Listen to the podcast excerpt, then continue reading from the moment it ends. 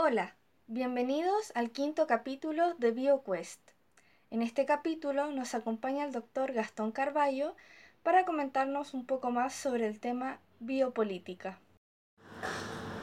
¿Cómo está? Hola, muy bien. Eh, cuéntenos un poquito más sobre usted. Eh, ¿Cómo qué cosa? ¿Qué hace? ¿A qué se dedica? Eh, yo en la actualidad soy profesor de la Universidad Católica del Paraíso y tengo a cargo el Laboratorio de Ecología de Plantas y me dedico a la docencia.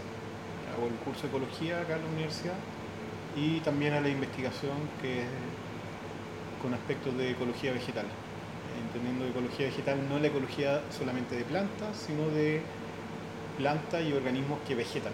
De ahí viene la palabra vegetal, o sea, que no se mueven. Entonces yo digo, mi investigación igual podría estar enfocada en otro tipo de organismos como son los hongos, algunos animales que no se mueven, pero básicamente me dedico a la ecología de plantas en este laboratorio que tiene como nombre ecología vegetal. Ya. Eh, ¿Qué es la biopolítica? Oh, Yendo de lleno al tema principal. Ya. Eh, la biopolítica es, más que definirte ahora el término, te voy a contar una historia. Cuando yo era estudiante de, de magíster, todo tiene que haber sido por lo menos hace unos 14 años atrás, me llamó mucho la atención unos carteles que empezaron a aparecer en la facultad donde yo estaba, la Facultad de Ciencias. Y en esos carteles se invitaba a un coloquio de biopolítica. Y a mí me pareció súper raro porque yo, siendo biólogo de formación, eh, nunca había escuchado ese concepto.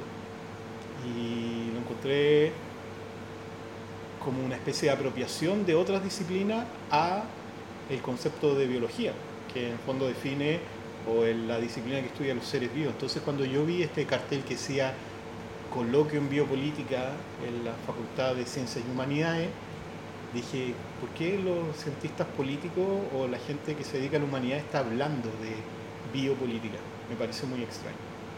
Entonces, más bien por curiosidad, me acerqué a este coloquio y ahí descubrí que la biopolítica era toda una disciplina que existía dentro de la filosofía y las ciencias sociales y que es algo relativamente nuevo, pero que es muy potente para tratar de entender los procesos sociales que, que estuvieron ocurriendo en los años 60, en Francia principalmente, que fueron muy revolucionarios y que ahora me hacen sentido también con lo que está pasando en este momento en el país. Entonces, ese fue un poco eh, cómo yo llego al tema de la biopolítica y de ahí siempre he tenido eh, curiosidad o necesidad de aprender otras disciplinas que están eh, fuera de mi ámbito, digamos, más académico, que es la biología, como la filosofía o también como la física. Y entonces me metí a indagar bien en qué era esto la biopolítica, quién eran los mayores exponentes. Entonces la biopolítica es un concepto, es un neologismo, una palabra nueva que viene de un pensador francés que se llama Michel Foucault. Y Michel Foucault en los años 60 pro- propone este concepto de biopolítica como una forma de entender las relaciones de poder que de alguna manera someten a todo el cuerpo biológico de las personas y de la sociedad. Entendiendo el, cuerpo biológico de las personas es como control de la natalidad o por ejemplo en el caso de lo que pasaba en Chile, supresión de la posibilidad de hacerse un aborto o que tenga que ver con el- las, las vacunaciones masivas. Todo eso tiene que ver con cómo el poder establecido del gobierno comienza a manipular nuestros cuerpos sin que nosotros nos demos ni cuenta. Y ese, esa forma de operar es lo que Foucault designa como biopolítica. Y esa forma de operar en el fondo permite mantener ciertas relaciones de poder dentro de la sociedad que mantienen este ordenamiento social que, al que nosotros estamos acostumbrados y que ahora estamos cuestionando mayoritariamente. Qué interesante. Nunca había escuchado el, el concepto ni, ni siquiera un, una pizca de lo que es la biopolítica. Eh, ¿Cómo podemos asociarla con la contingencia nacional? Mira, eh, yo podría decir que estado como leyendo bastante de este tema, sobre todo en las últimas semanas, porque cuando nos estamos enfrentando a una revolución cultural, social, como la que se está viviendo ahora, eh, esto no es primera vez que pasa, ni en nuestro país ni en la humanidad. Entonces, desde esa perspectiva yo digo, bueno, uno debiese buscar antecedentes de qué ha ocurrido cuando han pasado estos movimientos sociales tan masivos. Y mi recuerdo como de sentido común o digamos de conocimiento general que puedo tener es la revolución de mayo del 68, que partió en Francia. Entonces, ese es como el, el, antecedente de revolución social como más potente que yo tengo integrado o que más me suena de, de haber revisado, no sé, algo de historia, de lo que me quedó del colegio, de algunas películas que, que he visto.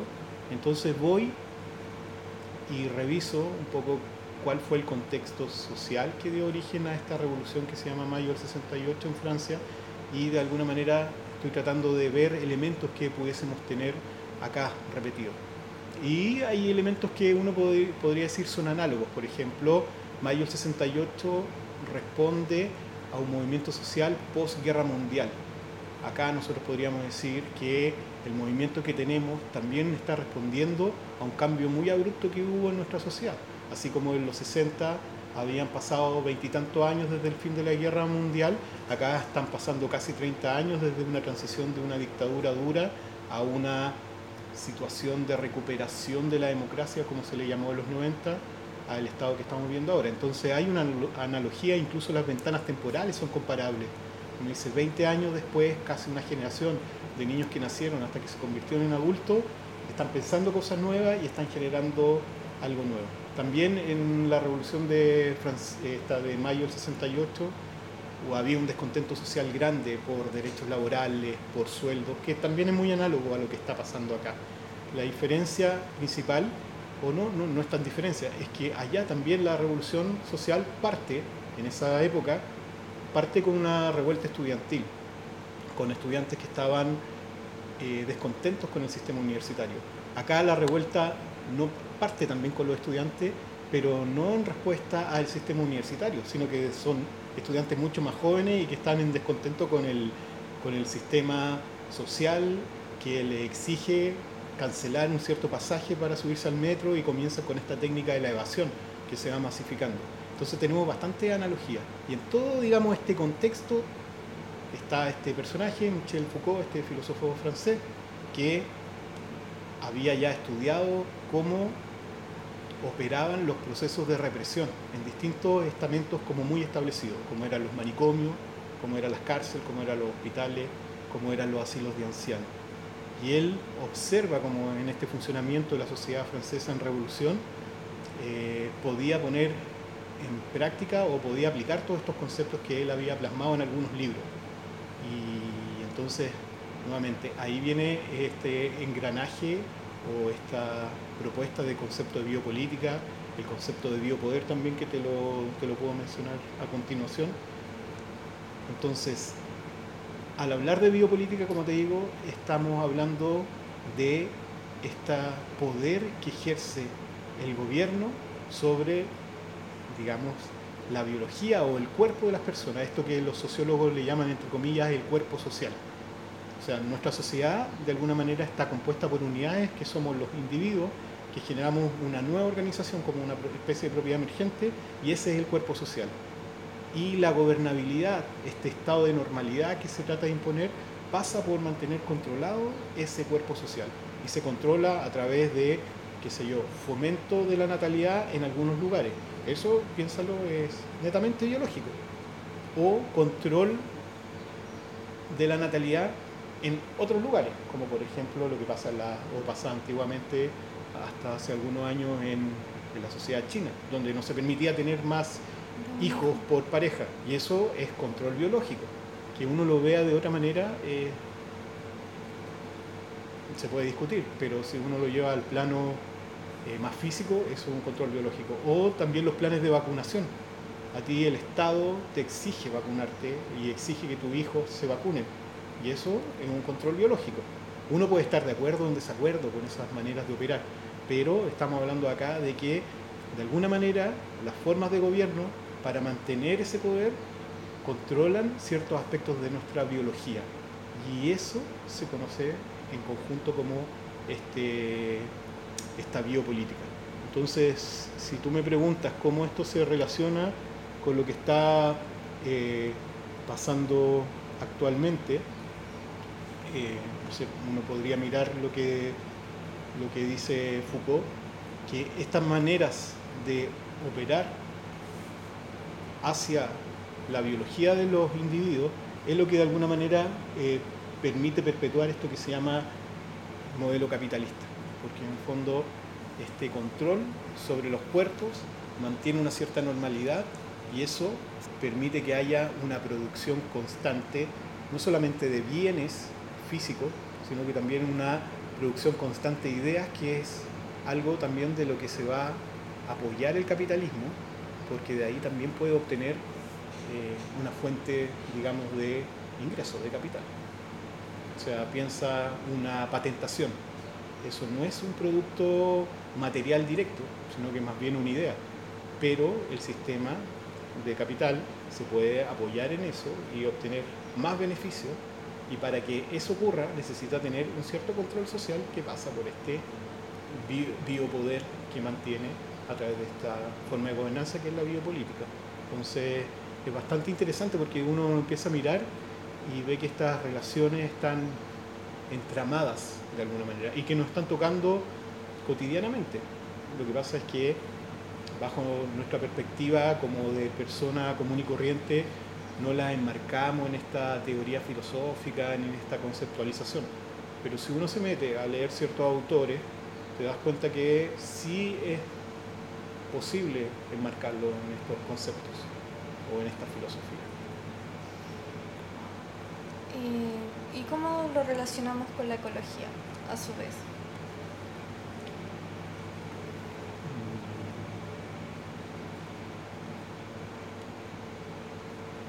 Ahí yo creo que me va a tener que dar más tiempo para pensar un poco la respuesta. No, no se preocupe. Después lo edito. Ya. ¿Cómo lo relacionamos con la ecología?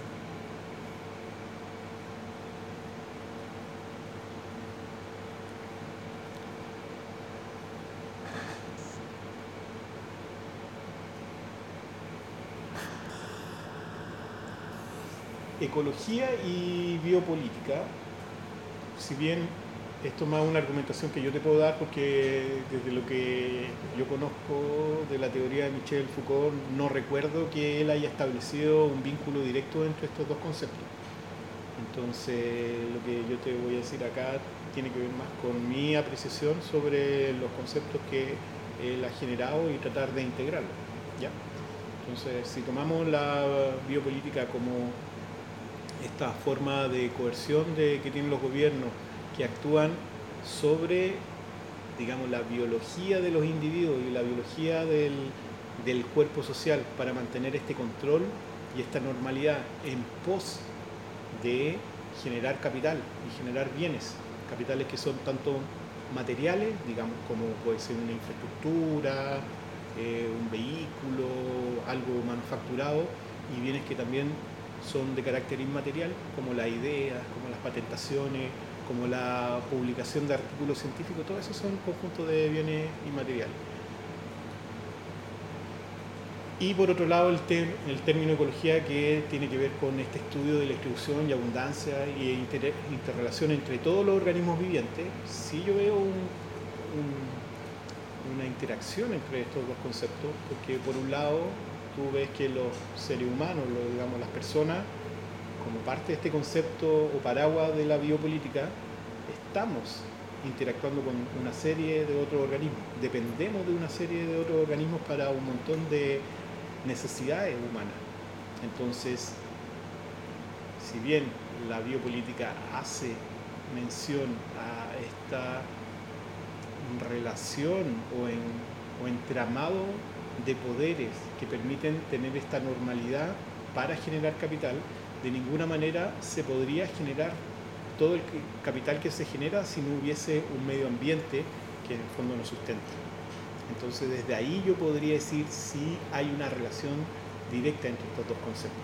Pero el concepto biopolítica desde la perspectiva de Michel Foucault es algo que solamente apunta y engloba a las personas, digamos, a los seres humanos, no al medio ambiente en general. Mm. Pero sabemos que el ser humano o las personas dependen de todos los componentes ambientales que nos permiten vivir, porque en el fondo somos un ser vivo más. Desde el alimento, desde la producción de agua que se genera gracias a la biodiversidad, la purificación del aire, la regulación climática, entonces sería un poco indivisible. Y además, si tú piensas que el concepto biopolítica es este control bio, de alguna manera que se hace sobre la biología de las personas, el sistema de gobierno también hace un control sobre la biología de las no personas, de los seres vivos que no son personas, y eso es algo evidente. O sea, veamos la misma agricultura, veamos los cambios en, los usos del suelo, qué sé yo, que se saca un bosque para poner cultivos de pino o eucaliptus para producción, o la toma de recursos directamente que extractivos, como por ejemplo la pesca industrial entonces uno también podría decir, mira, ahí hay un tipo de biopolítica, pero no una biopolítica asociada al ser humano, sino que digamos una biopolítica más asociada a lo que llamamos, entre comillas, los recursos naturales. Entonces sí hay una relación directa entre estos conceptos, pero desde la perspectiva de este filósofo, que yo sepa, él no la propuso explícitamente. Como decir, mira, biopolítica se aplica también en ecología de esta manera. ¿Algo más que quiera agregar? Mm, no, no sé. ya, lo dejamos hasta aquí entonces. Bueno. Porque yo creo que es un buen, un buen capítulo. Eh, muchas gracias por dejarme hacerle la entrevista. Eh, ojalá después me deje hacerle otra, de otro tema distinto.